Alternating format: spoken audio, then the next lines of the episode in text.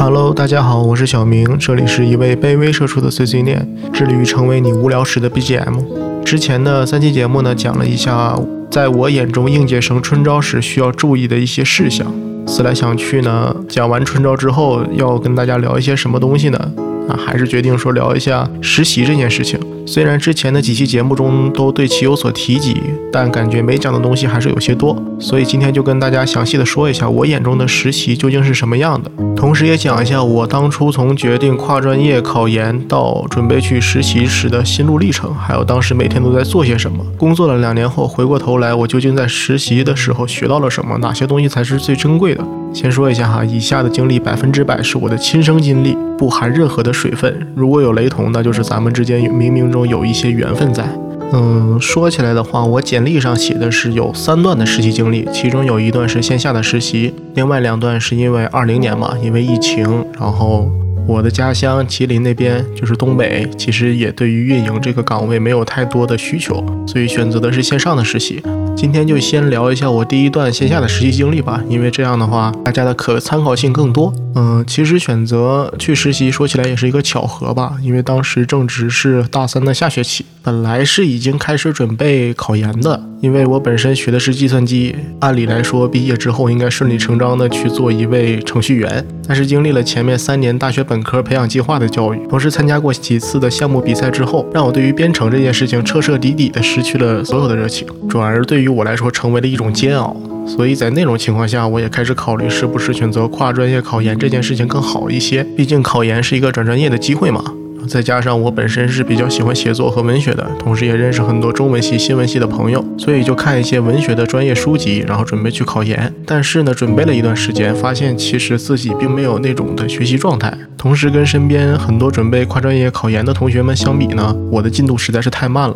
然后学习的效率也很低。然后身边有些同学开始去公司实习，每天也很忙碌，听他们聊天呢，感觉学到的东西也很多，也不少。所以那个时候在我面前其实是有两条路的，一条是。继续硬着头皮准备考研，另一条就是去尝试实习之后找一份自己适合的工作啊。毕竟我是真的不是很喜欢去做编程和程序员嘛。巧合的是呢，那个时候我正好有一个朋友在一家公司做 HR 的实习生，然后他手里缺少简历，毕竟 HR 就是招人的嘛，然后就在 QQ 群里面喊，那大家如果想找实习的话，可以把简历发给他，也可以优先安排。然后正好之前我在社团负责一些公众号的运营，同时也在团委的校。报社里面写过一年的稿子，自己也是比较喜欢写作的，对于这方面来说还是有一定自信和把握的。我就简单的准备了一份新媒体运营的实习生的简历，也让这个做 HR 的朋友帮忙看了一看。跟他说，如果有合适的岗位，就帮我投一下。其实本身也没有期待着说这个简历可以过，想的也就是帮忙的一个事情。但是好巧不巧，过两天我的邮箱里面就收到了一份笔试的通知，就是给我两天时间，然后让我根据题目写一篇推文，排好版，然后把呃预览的链接附到邮件的附件里，然后回复一下。虽然也不是一个多难的题目嘛，但是你知道，有的时候大学生就是拖延症会发作。有的时候就是不想写，不想动，在磨蹭了一天之后，逼着自己在第二天的晚上赶紧写完，写完之后就过了两遍。排好版就交上去了，然后就是过了两天，我接到了一份面试通知。当时其实也是第一次去准备真正的实习面试嘛，也没准备太多，就是看了看自己的简历，梳理了一下自己大学期间做的一些事情、一些项目经验，就跟我之前聊准备面试的那些步骤其实差不多。看了一下他们的公众号，准备了一下自己对于这个公众号后续的一些内容的规划，还有一些。不成熟的意见吧，同时我也带过去了几篇我当时觉得自己写的还不错的文章。在面试的时候，因为我准备了这些，感觉跟面试官聊得也挺开心，问了问他们对我的评价也不错。在回去的第二天，大概是第二天吧，毕竟时间太久了，我也记不清了，就没几天的时间就接到了一个 offer 的通知，呃，应该是二零一九年的八月十九号那一天，是我去公司报道，然后我的实习生活也就正式的从此开始了。我现在回想起来，对于那段时间的实习生活，其实最头疼的不是工作内容。说真的，如果同学们你们想要在学校里面进行实习的话，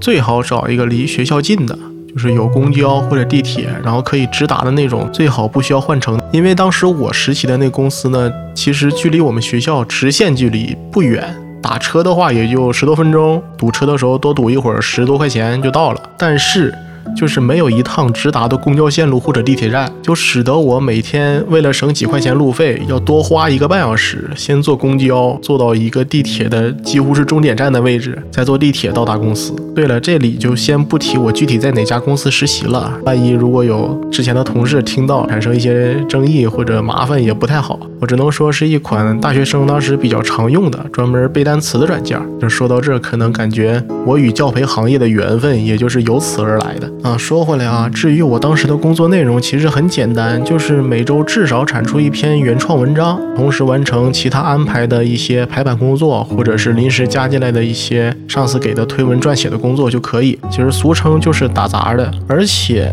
可能我当时的实习经历跟很多人不同的一点，就是整个团队内其实并没有一个真正带我的人，可以说这个公众号其实就只有我一个人负责。因为当时我入职之后，我才发现我名义上带我的那个人招我过来的人，他其实是一个编辑，他的工作是翻译一些英文的绘本啊，或者是英文的一些文章。他其实也不负责公众号运营这方面的内容，只是说每周的时候把我交上去的稿子看一下，给一些修改意见，仅此而已。所以导致每周的选题、策划、撰写、排版，基本都是我一个人负责的。而且对于我而言，呃，我的上司还有整个部门的领导也没有任何的数据上的要求，没有说要求我的文章的打开率需要做到多少，阅读量需要做到多少，点赞、收藏、转发这几个数据通通都没有要求，也没有要求我必须增粉多少。我每周的大致的工作流程就是我写完的稿子交上去，然后收到修改意见，修改，修改完之后再交上去，再打回来，再继续改，改完再交上去，就这样一直反复，直到稿子没有问题了，他们再告诉我什么时候该安排推送哪篇文章。就感觉我的任务其实就是不是让这个公众号断更就可以了。就简而言之，大家可能也能听得出来，我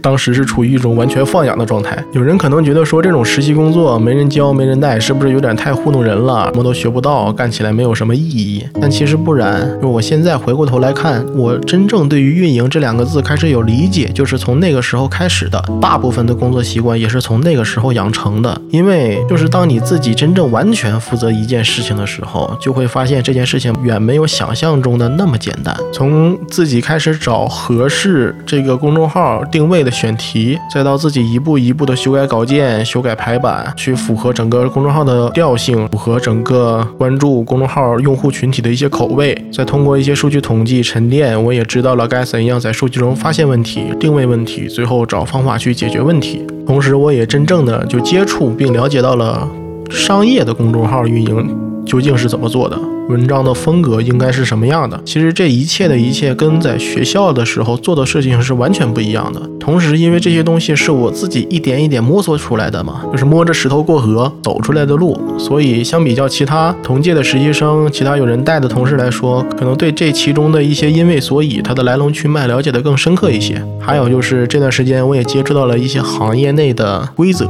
说的再直白点，就是我接触了洗稿这个工作。其实我觉得只要是做过公众号运营的人，肯定或多或少都接触过这件事情，毕竟这在业内几乎都不算是秘密了，可以称得上是一个共识的东西。甚至有些人或者有些网站对这个“洗稿”这俩字儿觉得不好听，然后起了另一个名字叫什么“伪原创”这种美化的名称。然后还有一些网站现在可以提供伪原创的服务，就是你把一篇文章复制粘贴上去，点一下那个生成键，它就可以将这篇文章中的一些词组，然后替换成同义词啊，或者是对于语句的那个顺序进行一些改变。然后可以通过一些平台的原创检测这种东西啊。今天在这里，我先不去谈论这件事情的对错问题，当然这也不是一两句话就能聊完的。如果大家想听的话，可以在评论区里留言，有机会我跟大家详细聊一聊我对于洗稿这两个字，然后还有这件事情的一些看法。在这里，我想说的是，就是原来的我自认为这个工作自己干起来应该是没有什么问题的，自己本身也比较擅长这件事情。但是经历了些其他事情之后，其实我发现这个工作跟我想象中的样子其实有很大的区别。同时，有些地方跟我自己所坚持的一些原则有一些冲突，甚至是一些水火不容的境地。就举个例子嘛，就很多时候，其实上司给我的修改意见，我并不是很认同的。有的时候，我觉得这么写是不是有一些夸大营销了，诱导用户消费，可能有些过分了。啊，同时有的时候，我可能会想谈论一件事情或者一个现象的时候，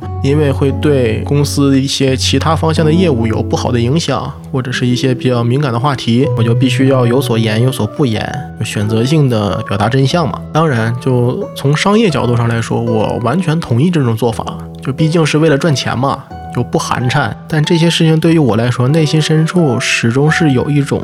斗争的，我也由此认为，如果真的是要把自己喜欢的事情变成工作的时候，就一定要做好类似的一些心理准备。因为当你步入工作之后，可能会发现这些行业中的一些事情是跟你自己的执着所冲突的、相违背的。有些人在面临这种情况的时候，可能会选择加入，或许是因为迫于生计，或许是因为一些其他原因。但对于我来说，我自己的选择是会尽量避免这种情况。我也不希望这种行业的一些打引号的。规则去玷污了我所热爱的一些事情，这也是我觉得我自己从这份实习工作中学到的一些最宝贵的东西吧。也是我之前常说的，实习其实会让你认识到这个岗位真实的工作内容是怎样的，然后和自己的想象有多大的差距，最后自己是否能接受，是否能胜任这样的工作。嗯，至于这工作的其他方面来说，我对于这份实习经历感觉还是很美好的。因为都是比较符合自己心意的吧，薪资的话就是一般实习生的水平，然后一天一百五。然后同时公司也管三餐，日常的开销就会减省很多。呃，唯一不足的就是休息的时间，相比其他人来说可能比较少。因为这公司至少是在我实习的时候，是每个月的第一个周末是双休，其余的时间都是单休，就是只有周日是休息的。啊，可能会有人觉得说这样工作是不是很累？对于我来说，其实还好。因为至于工作量这个问题，就像前面所说，我基本是处于一种纯放养的情况，就是工作量的多少，还有工作节奏在一定范围内，自己都能有所控制。嗯，这一周我自己这篇稿子可能是周一、周二、周三之前就交了，可能有的时候也会晚一点，或者周四周五交。其实也并没有一个完全的、明确的、固定的一个提交时间。然后起初呢，我可能会跟很多正在实习的同学一样，就是一边摸鱼一边干活，就反正想着自己今天活也不是很多，摸会儿鱼我再干也来得及。这种的幸福生活，我也只是享受了一两周，一两周之后，就情况开始出现了一些问题。出现了一些偏差。你现在回过头来看，一般新人刚入职的前两周，尤其是实习生，基本上不会安排太多的工作，因为主要是让你熟悉环境为主嘛。等看着你环境和工作熟悉的都差不多了啊，你的上司领导可能就会把其余的工作逐渐交接到你的手里。就还拿当时我的实习工作举例子，那幸福的一两周过去之后，就会经常出现上司突然安排你几篇推文让你写，而且要的比较急。如果我自己本周的那篇原创文章还没有。思路和选题没有撰写的时候啊，那就基本上后面的几几天就得加班加点的干了。所以这种不确定性呢，导致在一段时间内，我的工作强度其实是处于忙碌和摸鱼的叠加态。除非老板明确的下令啊，这周你必须给我多少篇稿子，或者这周没有额外的文章了，我才能确定我本周之后的几天到底是能摸鱼刷热搜，把知乎、微博热搜刷烂了，还是说我需要加班。也正是因此，也在经历了几轮这种不确定的工作之后，汲取了种种的经验教训，我才养成了自己的一些工作节奏，也就是尽可能早。的完成固定的工作。举个例子来说，我之后一般都是在前一周的周五、周六确定好下周的选题，然后周末回来，周一周二开始写稿、排版，交给上面，然后周三、周四开始根据反馈的意见反复的进行修改，或是完成其他给我安排的一些工作，然后周五、周六继续确定下周的选题，基本上都是这样的一个工作节奏。这样的话呢，尽可能的会保证我每周的前两天，我直接把本周周那篇原创文章的工作。作也完成了，同时余下的时间，如果上面临时让我加几篇推文的话，我也会有充足的时间，足够我去保质保量的去完成它。如果这周没有其他的工作了，那么余下来的这几天时间，我也可以自己去分配使用。因为毕竟你想，我是一九年八月份开始的实习工作，其实八月份就开始准备秋招了，所以当时我是一边实习一边准备秋招，然后剩下的这些时间，我可以去参加一些笔试啊，或者是参加面试之类的的一些事情都是可以的。所以。直到今天，其实我目前的工作的节奏也是跟之前是一样的。我每天会安排自己先集中完成的一些固定的工作，然后节省出来其他的时间可以用作一些啊临时加进来的工作，或者是会议，然后或者自己也可以摸一会儿鱼放松一下。所以每天的整体工作节奏还是把握在自己的手里更多一些，工作压力就会小很多，每天也不会感觉到特别的忙碌，心里也会轻松一些。我之所以会谈到工作效率这个问题呢，是因因为我发现有一些同学在。面试的时候说的话都很漂亮，就是我很期待这份工作，我对这份工作很有兴趣，然后巴拉巴拉巴拉说了一些比较诚恳的话吧，起码听起来是这样。但是，一入职开始工作之后，就开始渐渐的低头玩手机的时间要多于抬头工作的时间。就即使有活，可能也没有那么愿意去干。当然，有些人可能会有疑问，是不是因为工作量太少？但其实并不是，因为我遇见的给人的感觉就是他们的心思根本就没在这个工作上，或者是在校园的那些学生上的思想还没有根本的转变过来啊。可能会有人觉得说你这个大道理讲的都对，我们也都懂，但是我来这实习就是为了体验一下这个工作，我也没有想过我能留在这个公司，我也没想过转正这件事儿，每天能把工作完成了就可以了。那你管我摸不摸鱼呢？当然这句话没有错嘛，就是。目前大家找实习的工作，基本都是出于两个目的，一个就是为了通过这个实习的机会，从而争取就好好表现，争取能转正留在这个公司里。第二种呢，就是上面所讲的，就是我就是为了体验一下这个工作究竟是啥样的，长长见识。但是我想跟大家说的是，无论这个实习的岗位能不能够转正，你想不想去转正，还有就是无论你喜不喜欢这个岗位，既然选择接了这个 offer，做了这个活儿，就还请大家认真的对待这份工作，因为毕竟每个 offer。发的时候都是来之不易的。你在获得这个岗位的同时，可能之前面了十几个人，看了几十份简历，最终才决定把这个 offer 发给你。如果你自己实在是不喜欢这份工作的话，我也建议大家是尽快离职，再去找其他的岗位或者自己比较感兴趣的实习工作尝试一下，别去浪费时间、浪费心情，然后还会给其他人留下一些不好的印象。举一个例子吧，就我们组之前招过两个实习生，两个人的工作量和内容其实是大部分都是相同的。其中一个实习生呢，在每天保质保少量的完成工作的同时，还能有时间去上网课、写作业，去完成一些自己的事情，把各项的事情和时间都安排的井井有条，给其他人的感觉就是他工作效率很高，工作态度也很好。然后当他离职的时候，我们也当时还想劝他留下来再做一段时间的，直到现在呢，还会时不时的去问一下他的近况，然后目前的关系也都不错。如果我这边有一些好的机会，也会推荐他去尝试一下。另一个实习生呢，就是看起来每天都在忙。就动不动就能听见大家都在催他，你快点，快点，快点！我这需要一个什么什么东西，然后为什么还不给我？最终交出来的东西也会有各种的小错误。然后，所以给我们留下来的印象就很一般，有一些比较好的机会也就不会留给他，然后后续的联系也比较少。所以有的时候一些工作上注意一些细节，给人留下一个好印象，这毕竟不是什么坏事嘛，你也少不了一块肉。但也就是这一点点的好印象，可能会在之后带给你一些意想不到的惊喜。对，就是这样。我是觉得实习可以看作是社畜的一张体验卡，就跟那些软件 APP 送你几天的会员，然后诱惑你自动续费是一样的。就当你通过实习生这个身份体会到了一些社畜的工作内容的时候，同时你的上司还有你的领导也没有给你那么大的压力，可以勾起你部分对于工作的热情。当你想开启自动续费，成为真正的会员，慢慢就开始发现怎么跟之前说好的有点不太一样了啊，这个权益没有了，那个礼包想领的话还需要门槛儿。然后有一些福利只能高等级的时候才能领得到，然后最终一步一步堕入了一个社畜的境地。但是我觉得我们能做的也就是多尝试几家的 APP，多找一些实习的机会，多用几张不同的会员体验卡，起码找一个自己看起来是最喜欢的。就算就算就运气很不好。最后续费充值的时候，发现会员权益跟之前货不对版了，也可以安慰自己说，如果我当时选择了别家，选择了不同的行业，可能还不如现在呢。今天呢，主要跟大家大致的聊了一下我第一份实习的一些主要工作，还有在工作中经历的一些心路历程，还有对于实习的一些看法。毕竟时间有限，也就是大块的讲了一下，没有讲的太详细。总的来说呢，我也希望大家能有所收获。再不济，你也就是听一乐嘛。如果有哪些方面想要详细了解的，也可以在。评论区里留言，我有机会会在后续再单独做一期节目跟大家聊一聊。下一期呢，我会跟大家分享一下我的另两段线上实习的经历，同时也对比一下线下实习和线上实习的一些优缺点，帮大家在这段时间里选择出一个更适合自己的实习方式啊，可以保持期待哦。您的点赞、订阅、分享都能让我感受到你对于这个节目的喜爱。如果有任何疑问或者不同见解，欢迎在评论区里留言讨论。这里是一位卑微社畜的碎碎念，致力于成为你无聊时的 BGM。我是小明，我们下次再见。